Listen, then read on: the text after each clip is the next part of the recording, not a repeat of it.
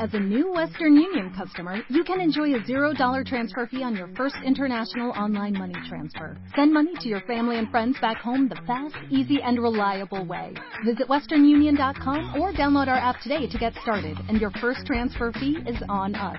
FX gains apply, not available for credit cards and transfers to Cuba. Services offered by Western Union Financial Services Inc. and MLS 906983 or Western Union International Services LLC and MLS 906985.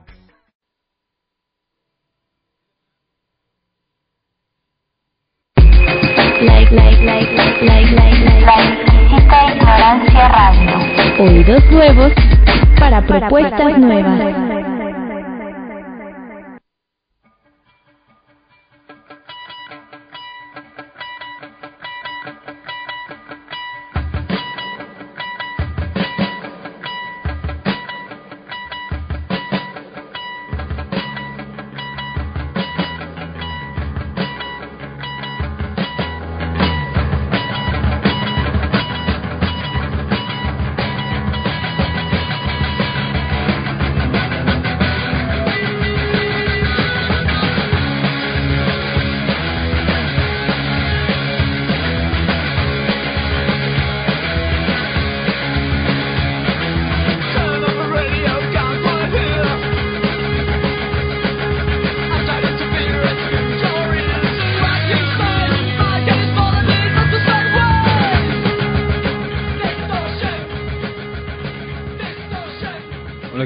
tardes. Estamos transmitiendo una vez más a través de la existe ignorancia en Res Omnium. Res Omnium gira en torno de la relación que existe entre filosofía, ciencia y religión.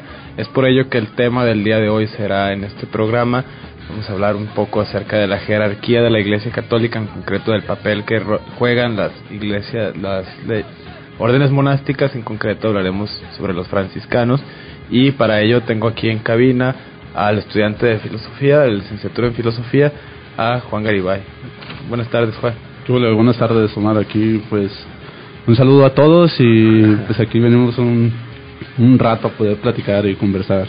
Estamos haciendo un enfoque hacia la mística cristiana, en este caso mística católica, manifestada en la vida y obra de Francisco de Asís, Francisco el Loco de Asís, plena Edad Media, que es el fundador, digamos, de la orden de los franciscanos, son los monjes, digamos, la faceta mística y pues trataremos el día de hoy dar para la audiencia una aproximación tanto hermenéutica, es decir, los textos que existen al respecto, que son algunos de ellos escritos por contemporáneos del mismo Francisco de Asís, el responsable, y también habrá, por supuesto, otro enfoque que está más relacionado con la fenomenología, será el testimonio de vida, porque fue, digamos, educado por franciscanos, capuchinos, Juan Garibay, propiamente algo que nos compartirá desde la fenomenología, que es eminentemente un saber no libresco, por lo tanto tiene otra dimensión.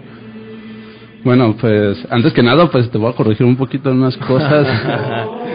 pues en primer lugar, pues, eh, pues no, no estuve, no estuve formado por franciscanos precisamente, sino por, eh, de algún modo, con los hermanos escalabrinianos, pero también estuve yendo en formación un tiempo con los hermanos capuchinos franciscanos, por el cual pues me puedo sentir este orgulloso y puedo sentir que de algún modo puedo hablar de la parte de esa experiencia, ¿no? Y otra de las cosas, qué bueno que lo tomaste, para poder partir de ahí más que nada, porque mencionaste que los monjes, ¿no?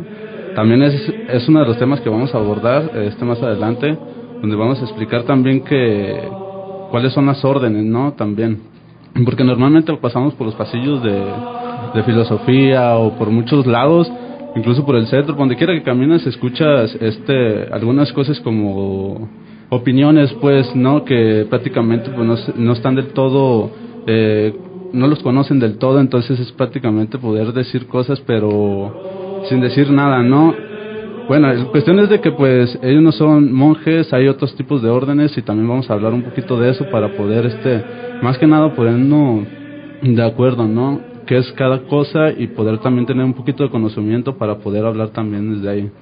Okay, entonces sería prácticamente una reconstrucción de lo antes dicho para llevar la lejos de la doxa, la episteme acerca de este fenómeno.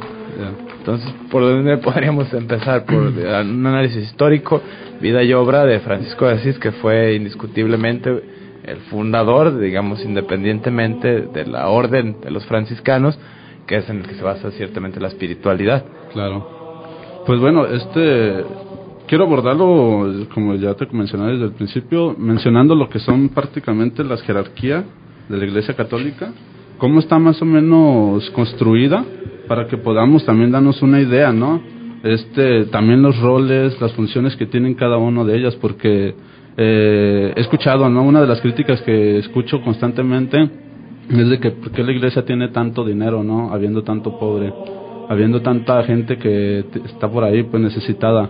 Otro de los roles es que por qué si todas las limosnas que dan en las parroquias eh, son para los sacerdotes, ¿no? Entonces, eh, es bueno también hablar desde ahí para que vean que no todas eh, las órdenes o todos los clérigos o todos los que participan dentro de la iglesia eh, es lo mismo, ¿no?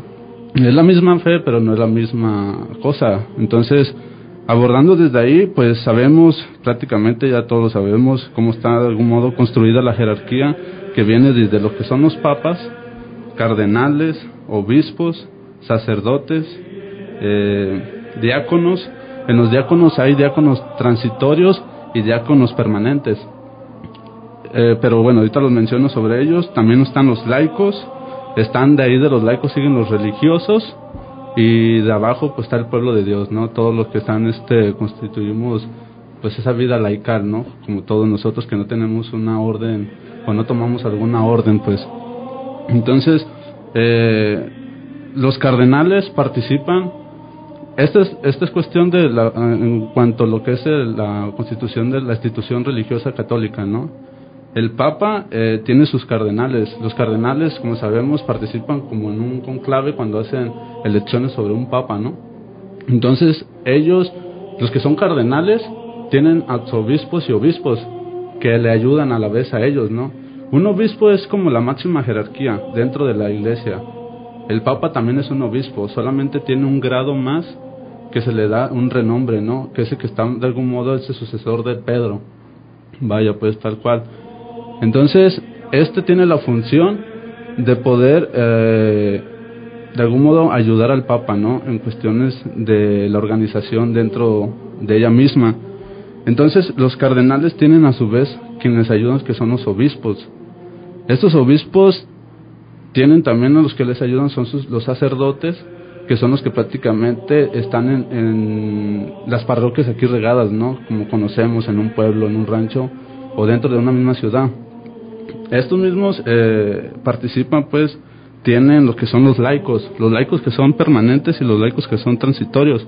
Hay laicos que son, tienen familia, son casados y están fungiendo dentro de la iglesia. Muchos no saben lo que tiene, lo que hace un laico, ¿no? Un laico también puede hacer muchas funciones como lo que hace el sacerdote, simplemente no puede eh, consagrar y tampoco no puede confesar, pero puede fungir como, también te puede bautizar, puede casarte incluso, puede hacer la celebración de la palabra, que hace prácticamente todo lo que hace un sacerdote, menos solamente consagrar ni dar la bendición. Hay ciertas funciones que puedes practicar. Hay quienes son laicos eh, de transición, ¿por qué? Porque están en proceso de tomar la orden sacerdotal. Ahora, este, para no abarcar, no quedarme tanto en eso, eh, están lo que son las órdenes franciscanas, las, las, lo que son las órdenes y los que son este prácticamente hay monasterios y hay órdenes religiosas. Me decías hace ratito que los franciscanos son monjes. No son monjes, son este religiosos. Te voy a contar la diferencia entre los dos. La diferencia es que un monje eh, prácticamente tiene una vida más de oración, de contemplativa, ¿no? No es tanto de misión. El, los que son religiosos son más de vida activa, que tienen misiones, que están de, ahora sí como dicen, ¿no? Del tingo al tango, para arriba y para abajo. Entonces, ellos participan, pues, tienen también su espiritualidad, hacen oración, pero también se dedican mucho a lo que es la, la vida activa, ¿no? La vida de misión. Y lo que son los monjes, pues, como decía, son más de vida de, de oración, contemplativa, ¿no? Entonces están estas funciones. Ellos prácticamente viven en un solo monasterio y prácticamente muchos de ahí mueren, ¿no? Incluso yo tengo un tío que es monje, eh, es este benedictino en Wisconsin. Saludos allá. Entonces, eh, tiene una vida así más rígida, ¿no? Más semítica, podemos decir. Eh, pero los misioneros, eso es otra cosa, ¿no? Dentro de ahí vamos a platicar también cómo se han desplegado de la rama precisamente de los franciscanos varias otros tipos de órdenes por otras funciones que también que han tenido algún modo desacuerdos que no han querido tener y que de algún modo han buscado otra vida también tanto misionera pero también espiritual entonces está en esto no ahora bien para ya entrar de fondo los la iglesia como los sacerdotes de aquí prácticamente eh, parroquias eh, comunidades pequeñas que conocemos ellos no tienen votos esa es otra gran diferencia, ¿no? Entre, entre religiosos y sacerdotes eh, de, una, de un clero diocesano, no, ellos no hacen votos, ellos hacen promesas. Y una, dos de las promesas que tienen que le hacen al obispo, un sacerdote diocesano, es vivir la castidad y la obediencia. Al contrario de un religioso y un monje, hacen votos. Un voto es mayor que una promesa un voto eh, que los votos que contienen los, los religiosos y, y, este monjes eh, monjas también son los que tienen ah, pobreza castidad y obediencia de ahí prácticamente estamos hablando de la pobreza no eso quiere decir no que no tenga dinero sino que no tenga nada material en sí no que no posee cosas materiales como terrenos casas todos ellos lo comparten. Un diocesano vive más la vida aislada, ¿no? Más en particular porque no pueden vivir sacerdotes, muchos dentro de una misma comunidad. A veces tienen misiones donde tienen que ir a, a misionar, donde solamente mandan a algún sacerdote para que tengan espiritualidad esa comunidad. Y las, las órdenes religiosas no viven así. Las órdenes religiosas siempre tienen que vivir en comunidad, no pueden estar aisladas. Esa es otra gran diferencia, ¿no? Entonces, un diocesano recibe su paga semanalmente, quincenalmente, no sé cómo esté la función, pero ellos cada uno reciben su paga. Un religioso no recibe paga. Nunca le falta nada porque prácticamente de lo que salen trabajando en las misiones, de ahí sacan para poder seguir sustentándose, ¿no? Y de ahí viven prácticamente. Yo como participando con los franciscanos, mm, es precisamente con los capuchinos allá en Michoacán, en La Piedad, Michoacán precisamente. Ellos comen de lo que van a pedir a los mercados. Ellos van a los mercados y pide, la gente les da algo de huevo, un kilo de huevo, otras personas les dan un kilo de maíz, otra gente les da un kilo de papas, verduras, poco de lo que vayan ocupando los van dando al seminario. Y muchas de las veces cuando recolectan mucha comida, para que no se echen a perder, se hacen despensas. Y de esas despensas se van y se entregan a las, a las comunidades donde se ven más pobreza, ¿no? Donde están más necesidad. Y ese dinero prácticamente no sale ni de ninguna limosna ni de ningún otro lado, ¿no? Sino que prácticamente sale de la caridad de las personas y del trabajo de los franciscanos que también de algún modo a recolectar, ¿no? Y para poder comer de ahí mismo y para poder llevarlo, ¿no? y prácticamente tienen una vida muy especial, pero ya, ya después entraremos un poquito en, el, en ese tema y abordaremos más precisamente que es parte ya de la espiritualidad también franciscana. Se habla de diferentes órdenes religiosas, entre las cuales los franciscanos son, supongo que es una analogía, lo, lo múltiple, ¿no? Jesuitas, dominicos, claro. cada uno de ellos podría decirse en este sentido, eh, atendiendo la jerarquía, que obedecen cada una de sus espiritualidades, es decir, de acuerdo al canon establecido por su propia comunidad, no sé cómo sería el término, vaya para referirse a ellos mismos dentro de...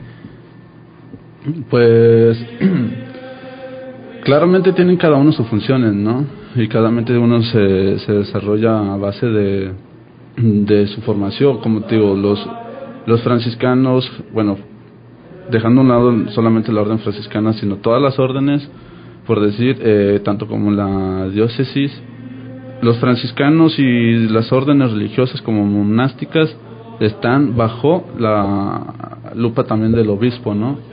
Por decir, todos los que están aquí en Guadalajara, dentro de, aquí de Guadalajara, todas las religiones, todas las ah, órdenes religiosas que están dentro de aquí, tienen que darle de algún modo eh, lo que ellos hacen dentro de aquí de la misma ciudad, ¿no? Los religiosos. Y aunque un religioso vive eh, quizás con una otra jerarquía particular, está dentro, ¿no? De la misma iglesia. Y ellos tienen sus funciones. Dentro de, lo, de las órdenes está uno como si fuera, no tanto el papa, pero sí es como si fuera el obispo, el, el, vicario de la orden, el que prácticamente tiene la última decisión. Claramente tiene quien le ayuda, quien lo está cooperando, pero el que tiene la última orden eh, eh, eh, es el que está más arriba. Lo interesante de con ellos es de que no hay una jerarquía tal, se la dan temporalmente. Porque tú como ahorita puedes estar acá arriba, al rato eh, pueden escoger a, otro hermano de ahí mismo y llegar a ese grado, ¿no? Y tú regresas a lo mismo. Hay, hay quienes toman eh, la orden sacerdotal, hay quienes no, hay quienes quedan como hermanos legos. Los hermanos legos no toman las órdenes sacerdotales, quedan como hermanos consagrados. Simplemente viven este, como consagrados, ¿no? Religiosos o monjes. Normalmente como los monjes, no la mayoría son sacerdotes, prácticamente tienen algunos, dos o tres sacerdotes, pero que sirven para los mismos monjes dentro del monasterio, si los religiosos tienen por salir afuera, ¿no? También. Entonces cada uno pues tiene sus funciones y trabaja de diferente manera, o sea, ya depende también la orden, ¿no? Digo, yo estuve un tiempo, por casi tres años, en la orden de los escalabriñanos, que ellos se dedican a los migrantes, y pues también nosotros teníamos nuestras propias funciones dentro y podíamos modificarlas a la hora que queremos, ¿no? O sea, no tenemos que tener una misma función. Claro que vamos bajo los marcos de la iglesia, respetando siempre, pero también nosotros tenemos nuestra propia espiritualidad y nuestra propia dimensión de poder este evangelizar y de poder también compartir, ¿no? Lo que es el evangelio con las personas. En ese sentido cobra eh, su referente contemporáneo, vaya el ideal o la razón de ser, en la cual se presume los libros de historia coinciden, más de dos, la restauración de un orden tras la barbarie, la caída de Roma, por ejemplo, la reinstauración del orden, como el papel de la iglesia en la Edad Media precisamente es cuando se empiezan a fundar en su mayoría las órdenes monásticas, diversas comunidades religiosas, cómo atienden a la población tras una devastadora inconsideración vaya para la gente común del pueblo por los señores feudales, por los reyes, etcétera, funge como mecanismo de confort social, es decir, como un mecanismo independiente que está también en la comunidad misma, intrínseco, es una entidad viva, no es una entidad abstracta, está en el famoso hora labora, no hora y trabaja, eso sería entonces la diferencia que señalas, por ejemplo, entre los laicos, los religiosos, diversos roles. Hay unos que están en misión y otros que solo están en la vía contemplativa. Hay otros que en, dependerá, digamos, de las normas, como señalas ahora, intrínsecas, los convencionalismos internos. Y eso, al hablarse de esos convencionalismos, se habla de cierta independencia, de poder, al margen o en concordancia con el canon de la iglesia, que en última instancia obedece a la jerarquía de, de la, la iglesia. iglesia, ¿no? O sea, como bien sabemos, todo ese conflicto también hubo un tiempo donde se dividió la iglesia, ¿no? Precisamente por esos conflictos de, incluso se habla ahorita mucho, ¿no? De que por qué los sacerdotes no se pueden casar, por qué los no pueden tener. De hecho, lo, hay, ¿no? Están también los ortodoxos que pueden tener una vida, de algún modo, eh, están ligados también con la iglesia católica. Eh, tienen el, el, casi similar el rito, eh, varían algunas cositas, pero es muy similar, ¿no? Y ellos son sacerdotes que pueden formar también o fungir también como padres de familia, esposos, eh, fungir como otras personas, ¿no? También está como el, el, tema de los laicos, que es otra de las cosas que también ignoramos muchas de las veces. Hay laicos que son que son casados y tienen hijos y algunas de las veces eh, hablo del caso en especial de, de un padre que conozco que él siendo laico, eh, teniendo sus hijos ya mayores, eh, su esposa fallece, él queda viudo y el obispo le, le encomienda que si quiere ser eh, sacerdote, ¿no? Entonces, de algún modo, él como ya siendo laico, eh, simplemente pues decide tomar las órdenes sacerdotales porque ya no tenía ninguna obligación tanto con los eh, con sus hijos como consigo mismo, ¿no? Ya era independientemente. Entonces, toma las órdenes sacerdotales y tiene hijos. No, pero no puede pensar, Ay, pero ¿cómo que tiene hijos? A lo mejor la gente puede decir de repente, no es que los hizo fuera o los hizo dentro, ¿no? Ajá, entonces No, no es así. Eh, incluso eso no está peleado. Hubo un tiempo donde se estuvo peleando precisamente eh, por qué casarse, no, sí, por qué no, porque sí. Eh, la cuestión que estuvo la pelea en, como ya montabas en tiempos ya desde romanos, tiempos desde que estamos atrás, no tengo las fechas exactamente, pero hubo esa división, ¿no? ¿Por qué? Porque no estaban de acuerdo. Hay quienes se querían casar y hay quienes no. Entonces hubo un modo de que se dividió la iglesia, pero todos los que quedamos en este tiempo del rito no ortodoxo, pues nos tocó vivir así prácticamente la vida la vida de castidad, ¿no? Todos los que quieran pertenecer de algún modo al mundo eh, a la vida religiosa, a la vida monástica, pues tiene que fungir esa parte, ¿no?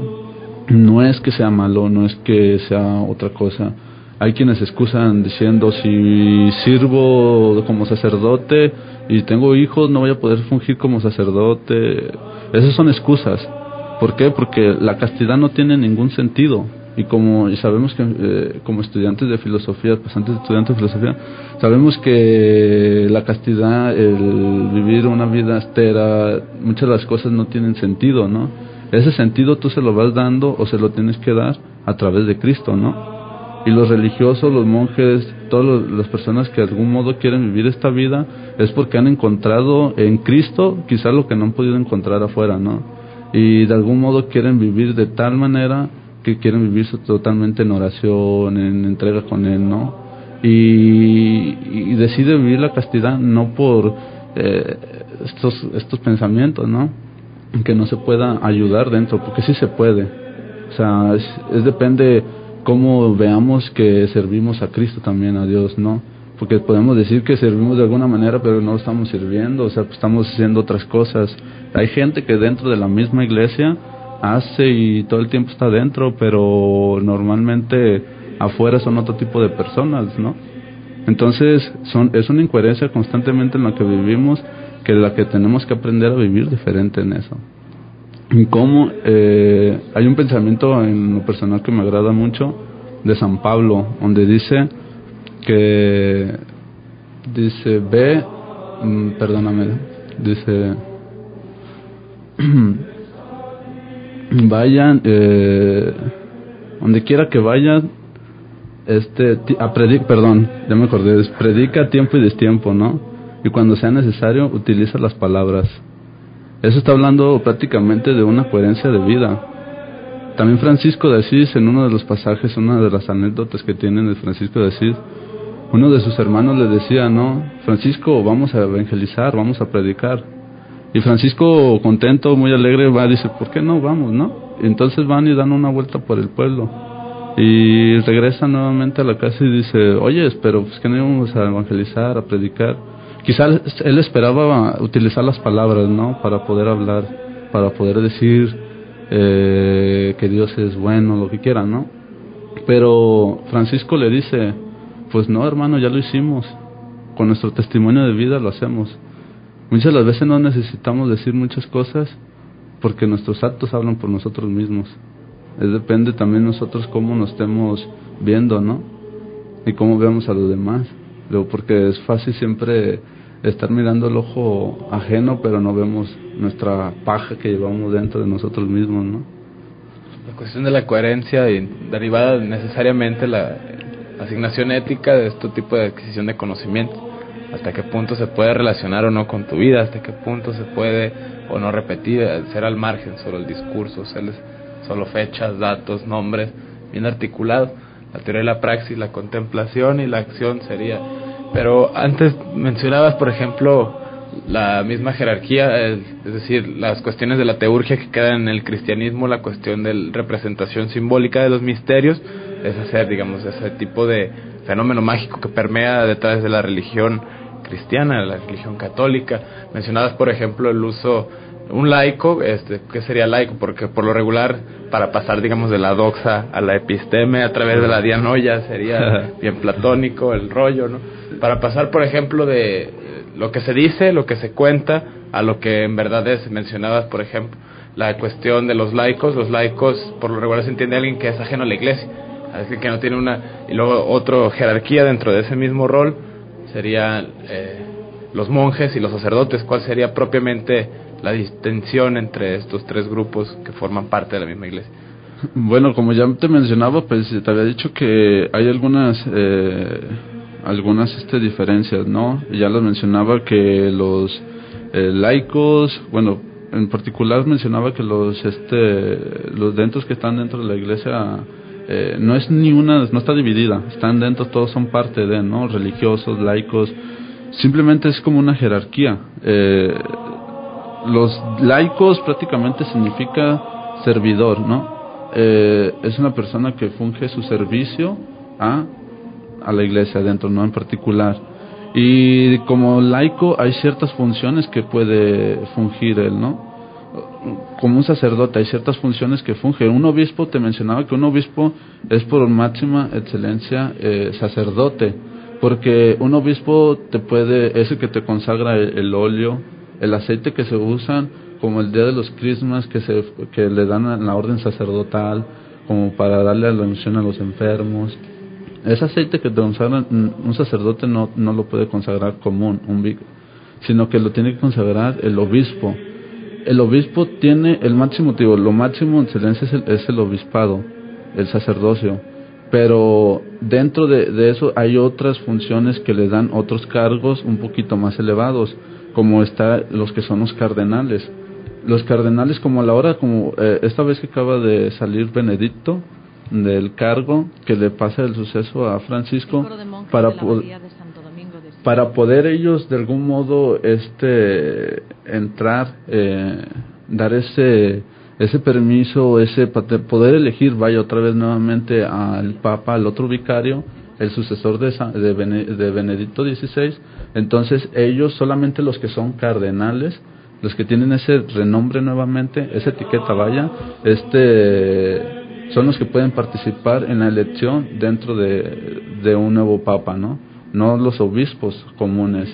Entonces, dentro de ellos, como te digo, tienen sus funciones. El sacerdote eh, que está en una parroquia común tiene su, su misma servicio. Dentro, incluso dentro de una parroquia, hay uno, por decir, hay como tres, cuatro sacerdotes algunas de las veces que ayudan, ¿no? Pero está lo que le llaman el párroco. Es el más común llamado, ¿no? El párroco es el que está encargado totalmente de la, de la, de la iglesia, del templo, ¿no? Del lugar donde está ahí eh, eh, cuidando. Entonces, él tiene a la vez, bajo su lupa, pues otros sacerdotes que le ayudan. Y él es el que le está de algún modo eh, ayudando, ¿no? Como sacerdotes sin ordenados, que todavía no saben muy bien cómo está el asunto, pues el sacerdote, el, el padre que está ahí los puede estar orientando, ayudando y de lo ves, pues, digo, tienen los, los que son los laicos. Los laicos llegan a, toman los laicos los que son eh, transitales. ¿Por qué? Porque ellos este, están para la orden sacerdotal, están estudiando para la orden sacerdotal. Entonces, cuando llegan a ciertos años de estudio, tienen que estudiar, eh, mínimo son tres años de filosofía y cuatro, cuatro o cinco años de teología. Cuando concluyen con sus estudios, eh, toman la orden eh, laical.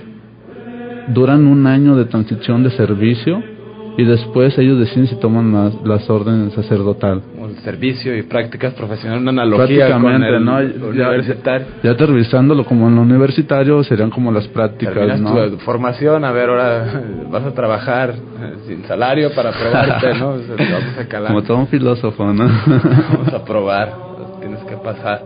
Sin embargo, entonces es la primera distinción, digamos, en cuestiones de teurgia, es una jerarquía como el sumo sacerdote, vaya, la representación este, clásica de este tipo de misterios, el Papa como el culmen, digamos, la piedra angular de la iglesia, claro. y como de ahí la jerarquía, hasta llegar a los laicos, entonces podríamos decir, son los egresados de alguna orden monástica, algún que fue noviciado. No, no, no, no, es mismo, entran del, del noviciado, ¿no? Prácticamente lo dices, los que entran en una formación eh, eh, religiosa, eh, sacerdotal, eh, entran en una formación, en una formación donde son varios años de estudio, ¿no? y, eso también tiene sus diferencias, como te digo, dentro de los que entran eh, para la vida diocesana, eh, sus estudios son eh, alguna, de algún modo diferentes, ¿Por qué? Porque ellos eh, entran a lo que van, ¿no? Por decir como los estudios también viven dentro de una comunidad y hay varios grupos dentro de la misma comunidad, como los que son las diócesis de aquí de Guadalajara, todos los que podemos conocer. Tienen sus grupos de primero, segundo, tercer año, estudian lo que son filosofía y no se tardan, ¿no? Constantemente cada, por decir cada año eh, se van de misiones o cada que se puede están haciendo misiones, están haciendo servicios durante que están eh, estudiando dentro.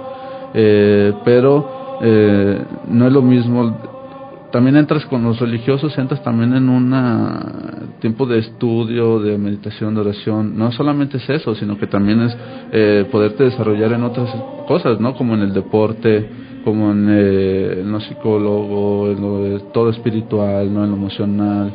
Todo eso trabajan dentro, es una formación y para un religioso son los años más alargados que, que los que entran en una vida eclesiástico mm, prácticamente lo que es este en una parroquia como un sacerdote no ¿por qué? porque el religioso este va cortando constantemente sus estudios.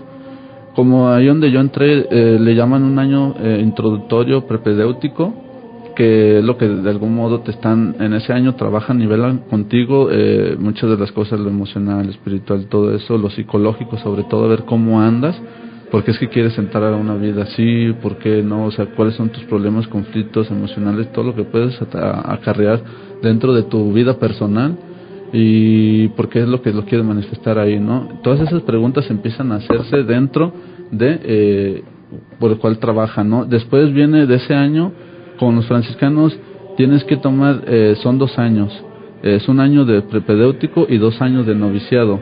Cuando tú estudias esos dos años de noviciado eh, después das un primer paso, que es tomar los votos temporales, que son de pobreza, castidad y obediencia, y prácticamente ya eres parte de la orden franciscana, porque en ese momento cuando tú tomas los votos, aunque son temporales, porque después puedes en el proceso eh, resistir, ¿no? Y ya no seguir con el proceso pero esos votos es de ser ya una promesa año con año de vivir esos votos y realmente los puedes vivir. Esa es una de las ventajas que ellos tienen, ¿no? Que, que no te metes a, ahora sí no te metes la soga al cuello, ahora sí nomás, así de, no, como un matrimonio, vámonos.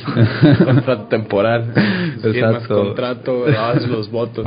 Ahí, digamos, la relación está tanto coloquial derivada de esa ideología. Estoy jurado, consagrado a no beberé, no haré tal cosa en tanto tiempo porque prometí solemnemente ante los cuatro vientos que me iba a abstener la relación de la ética y el logo, una concordancia.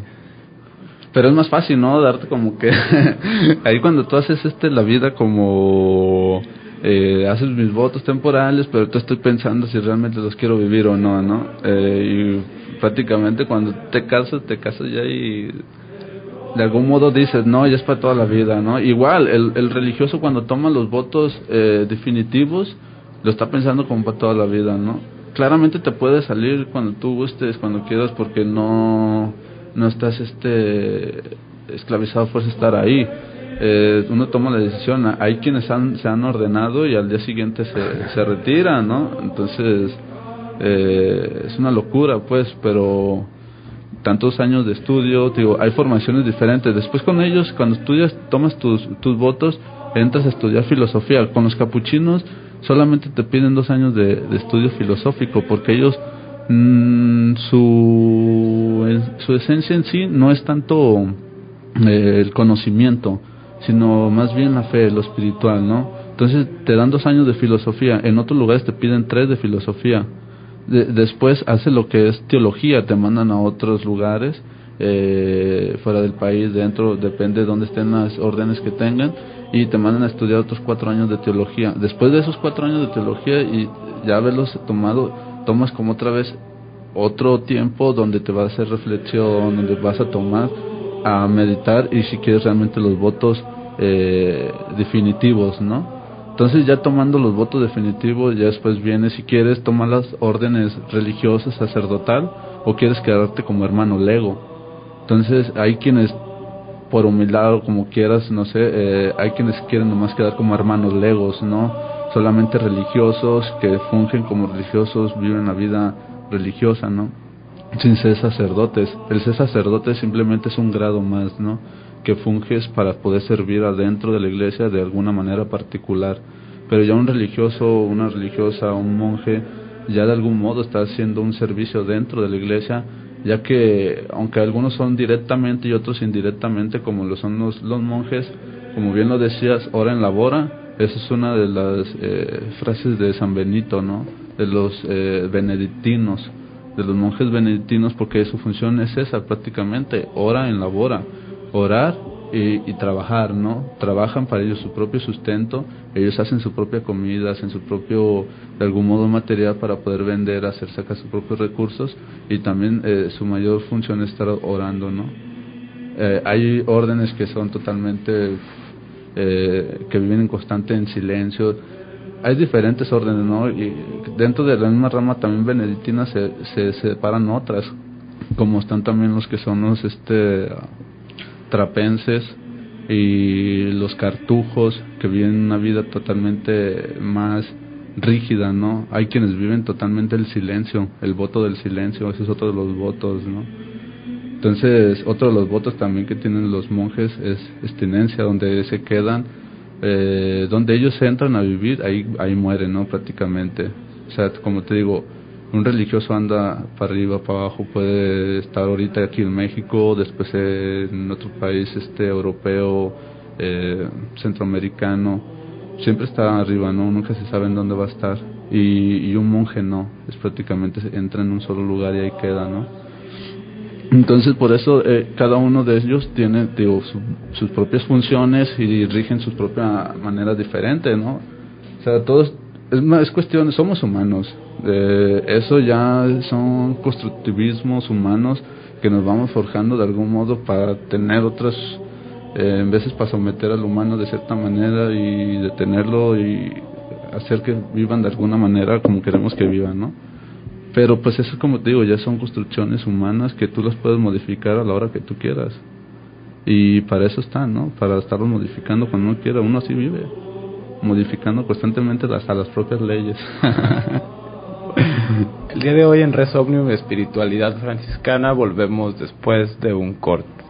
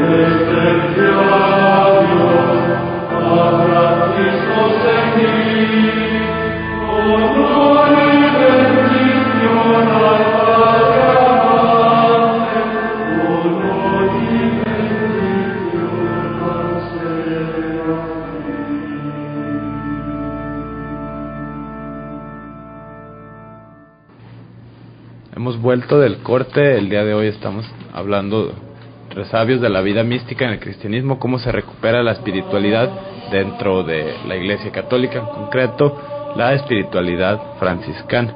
Sin embargo, el fundador de todo esto, el responsable, la figura histórica, es Francisco de Asís, la primera persona que se tiene registro de los estigmas. Por eso es una de otras anécdotas que hay sobre la vida de los santos, esta semejación, bueno, esta semejanza, perdón, de los seres humanos en su calidad de seres finitos, en su calidad de antropos a la divinidad, como a pesar de todas las limitantes corpóreas puede llegar el ser humano a la trascendencia dentro de la inmanencia desde el punto de vista del cristianismo, que sería la vida mística llevada hasta sus últimas consecuencias. Otras anécdotas similares de la literatura que hay, por ejemplo, las famosas florecillas de San Francisco de Asís, que es como el florilegio que hay, las anécdotas de Francisco de Asís, las primeras escritas algunos por sus contemporáneos, el franciscano también, uno de los monjes franciscanos, Tomás de Celano, fue de los primeros que describió, digamos, las aventuras como contemporáneo de Francisco de Asís, muy interesante.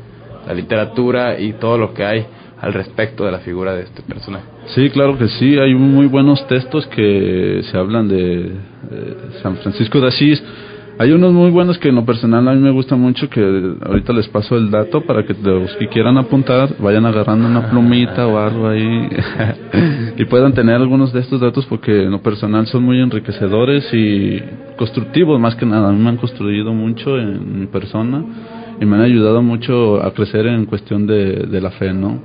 Eh, pues bueno, este prácticamente para entrar un poquito ya más adentro lo que es la espiritualidad franciscana, eh, no les voy a dar todos los datos, como bien sabemos quién es Francisco de Asís, o al menos tenemos un poquito la noción de quién es. Eh, sabemos eh, que San Francisco de Asís nació en 1181, al finales de 1181, comienza en 1182 más o menos. Y este, pues sabemos que su madre pues, era Pica y su papá era Pietro Bernardone, ¿no? Eh, prácticamente ellos, les comento rapidito su, su biografía, eh, su papá era mercantil, ellos vendían telas, ¿no? Y pues prácticamente tenía una vida acomodada Francisco. Mm, no, no tenía esos limitantes de lo que tenemos muchos, pero él era pues tenía esa vida cómoda, ¿no? Eh, como cualquier joven le gustaba también la, la, parranda, le gustaban las mujeres, le gustaban los vicios, como cualquier otro, ¿no? Pienso yo, eh, que va descubriendo cosas de juventud. Y dentro de eso, pues también tenía mucha vanidad Francisco, cual que quería también llenarse de, gloria, ¿no? Eh, como cualquier todo, ¿no? Tenemos esa cierta vanidad y cierto deseo, ¿no? De querer ser aplaudido, de ser reconocidos por la gente, por el cual vamos por el mundo, pues poniéndonos etiquetas, ¿no? De que soy tal cosa, ya soy maestro, soy filósofo, soy... Que al final son puras etiquetas, ¿no? Porque al final, ¿qué somos? Somos seres humanos simplemente, ¿no? Fungimos ciertas funciones dentro de la sociedad, pero no quiere decir que seamos mejores que unas otras personas. Y dentro de esa espiritualidad, pues va dentro de eso, ¿no?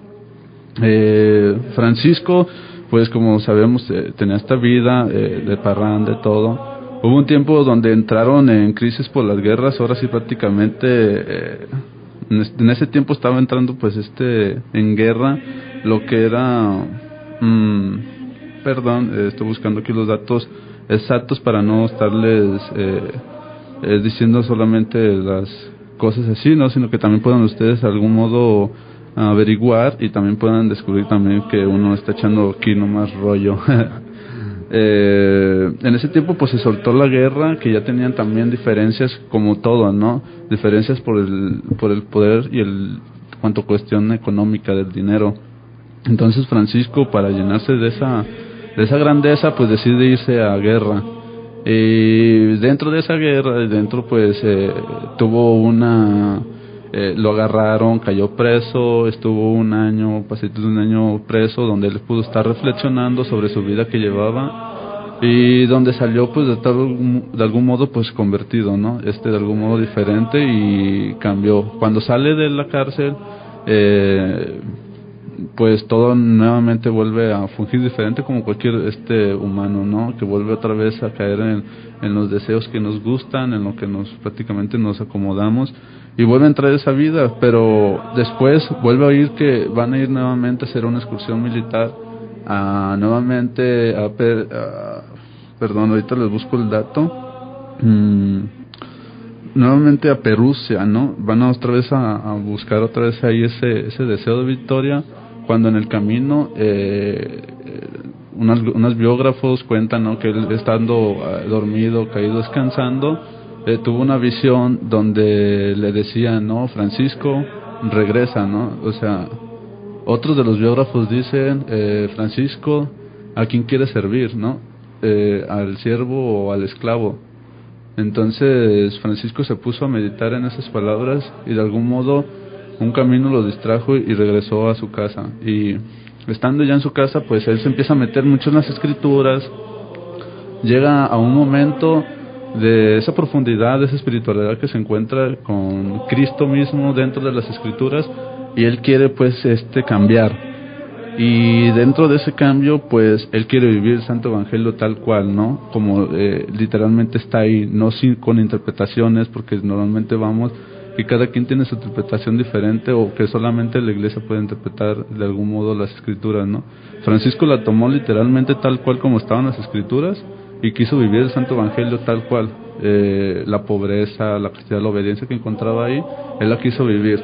Entonces, de esto, sabemos que después de su conversión, Francisco se quita las ataduras, todos los ropaje que era del papá, todo eso se desprende para empezar una vida nueva, ¿no? Diferente, totalmente creyendo a Dios. Y como al principio, pues todo lo tomaban como loco, porque dice, pues este, ¿qué onda, no? O sea, de repente era un muchacho que andaba aquí y allá. Comúnmente suele pasar donde quiera, ¿no?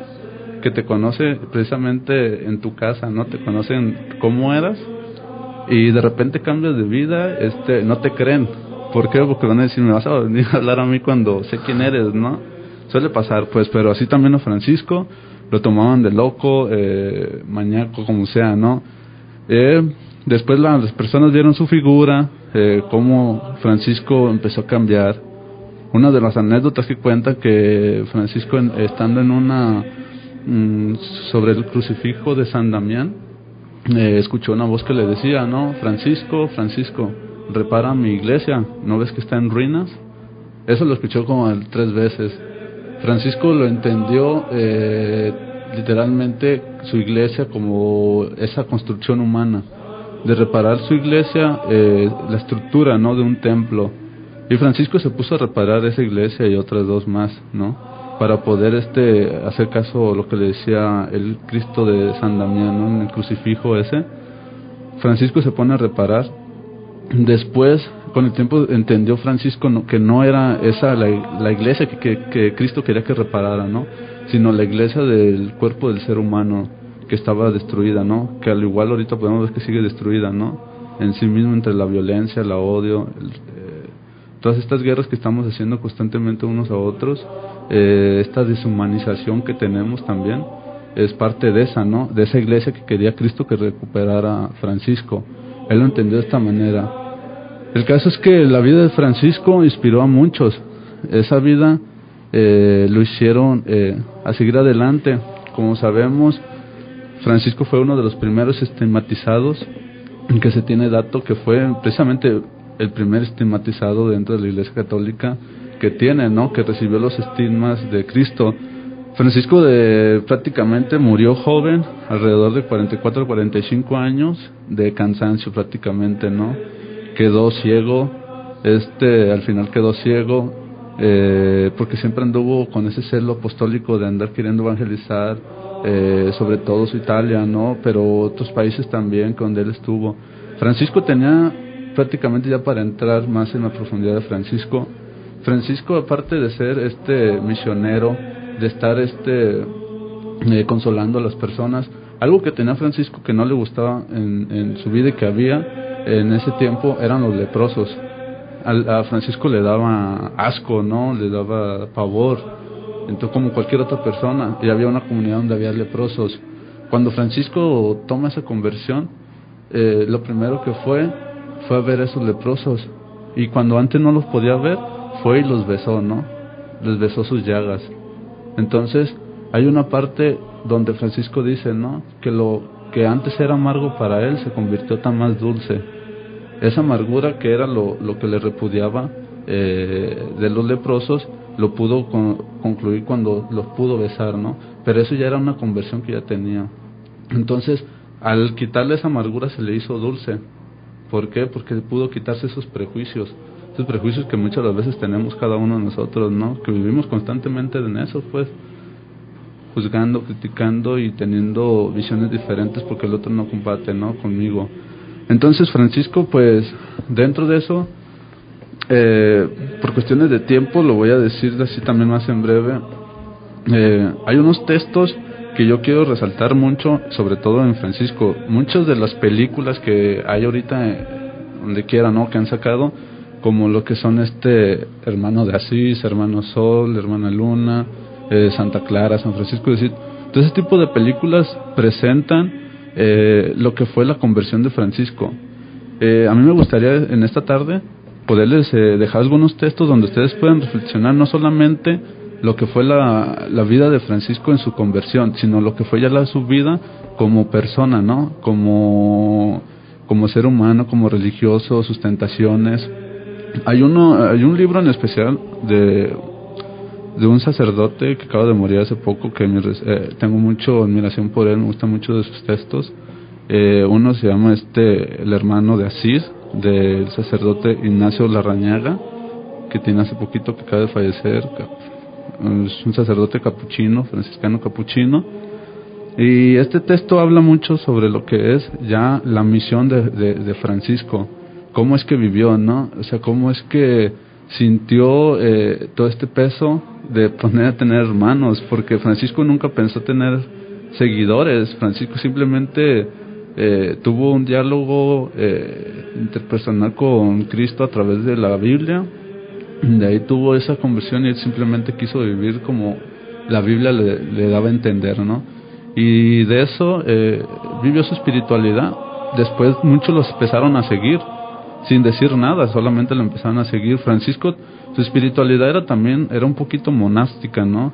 Que se quería despegar también de, las, de los hermanos para poder irse al, al bosque, a la montaña a orar. Incluso dicen que duraba, días, no meses y no meses, porque dicen eh, que nunca quiso comer. Eh, él ayunaba constantemente, pero nunca nunca ayunó más después de los 40 días, ¿no?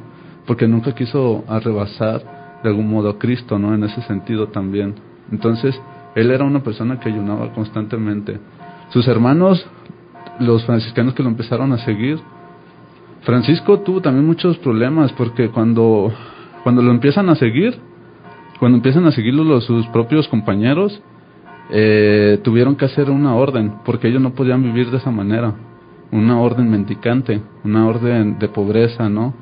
De talmente como decía el Evangelio. Entonces tuvieron que ir a ver al Papa, que estaba en ese tiempo fungiendo, que era Honorio, eh, Honorio 23 creo, si no me equivoco, eh, fue este a, pedir ese, ese permiso, ¿no? Para poder vivir esa vida mendicante, esa vida de como quería vivir Francisco.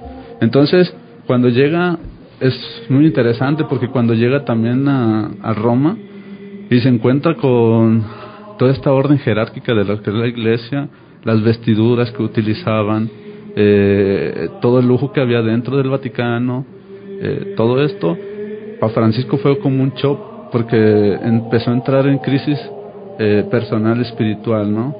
Porque se empezaba a preguntar cómo es que dentro de la iglesia el papa, el vicario, el sucesor de Cristo vive de esta manera y todos los que le acompañan también teniendo tanto lujo, porque a mí Cristo me pide vivir de tal manera y porque ellos viven de tal manera. ¿Será acaso que a mí Cristo me habló o no me habló? ¿Será acaso que yo a lo mejor son puras eh, especulaciones mías, son imaginaciones que salen de mi interior? Todas esas preguntas también se empezó a hacer Francisco y le cuestionaba mucho, ¿no? Pero sin embargo, él callado, fiel, pues continuó con esa misión de vivir el Santo Evangelio. Así pudieron obtener, no rápidamente el permiso, fue solamente de palabra, después ya se dio totalmente el, la orden de poder vivir la vida mendicante de esa manera. Cuando ya Francisco tenía sus discípulos, les quería poner la, la regla, pero muchos ya no competían con, con, Francisco porque fueron tantos que empezaron a seguirlo que para Francisco él no quería ni una casa, no quería tener en donde vivir, quería tener siempre lo necesario, simplemente para vivir, ¿no? Pero pues los otros que le seguían, le, le siguieron siguiendo esa vida, pero no todos concordaban con él. Y en eso también tuvieron muchos problemas eh, espirituales dentro, ¿no? ¿Por qué? Porque estaban peleando, porque no compartían los mismos deseos de Francisco. Francisco hizo una orden, se le desapareció esa orden, la regla, hizo nuevamente una regla eh, para los hermanos, el cual vivir, y eh, a lo cual pues hasta ahorita sigue, ¿no? Y por cuestiones pues del tiempo les dejo estos textos, busquen esa y busquen una película que se llama Francesco esa película habla mucho sobre todo lo que es la humanidad de, de, Francisco y cómo vivió ¿no? esas partes y podamos entrar un poquito más en ese tema. Y finalmente, pues, pues mi invitación más que nada para en esta tarde es para que nos demos ese, ese permiso, no ese tiempo de poder conocer también un poquito más lo que es este nuestra institución o cómo fungen y de algún modo pues también no ser tan liberales al dar un juicio, ¿no? un juicio que podemos en veces o de algún modo transgredir a la otra persona y como estudiantes de humanidades pues debemos tener precisamente eso, ¿no? Esa humanidad, poder también respetar la opinión de las otras personas, saber este entenderlas y no juzgar, ¿no? Si cada quien puede ser creyente o no creyente, pues es cuestión de cada uno, es cuestiones y parte de nosotros es saber dar ese respeto, ¿no? Fomentar una, una sociedad donde se hable más bien de, del amor y el respeto y no solamente de la de mi opinión, ¿no? De que solamente yo tengo la razón. Porque aquí nadie tiene la razón, ¿no? Solamente podemos compartir nuestras experiencias de vida y vivirlas. Yo esta, tarde se las he compartido, práctica de lo que es este mi experiencia también y de algún modo quizás no se pueda transmitir todo lo que es la, la vida espiritual que concierne uno mismo, pero sí se puede hablar un poquito de eso y hacerles un poquito referencia para que también ustedes se animen a entrar en, ese diálogo personal, en ese diálogo consigo mismos y en ese diálogo con Dios. El día de hoy, eh, introducción a la vida mística desde el enfoque de la gran religión de Occidente, cristianismo, que es la que permea nuestra sociedad, en el catolicismo en concreto, en Guadalajara, una aproximación a la geografía, es decir, a la introducción de la literatura que hay sobre vida y obra de los santos. Sin embargo, es momento de terminar aquí la disertación. Agradecemos la presencia de Juan el día de hoy, iluminadora, para el fenómeno de los franciscanos, que mejor que vivirlo en concreto, de estar tener la experiencia, no solo libresca, vaya, los referentes simbólicos, sino un contenido más ontológico, un poco más existencial. Agradecemos a la audiencia por su paciencia y nos escuchamos el próximo viernes en Rezo Muchas gracias. Muchas gracias. Saludos a todos.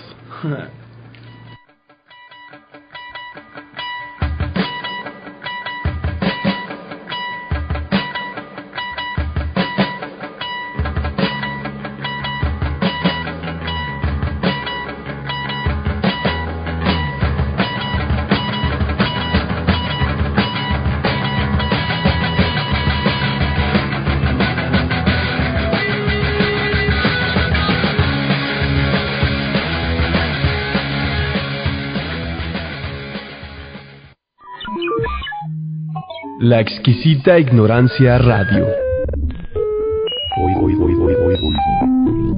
Oídos nuevos para propuestas nuevas.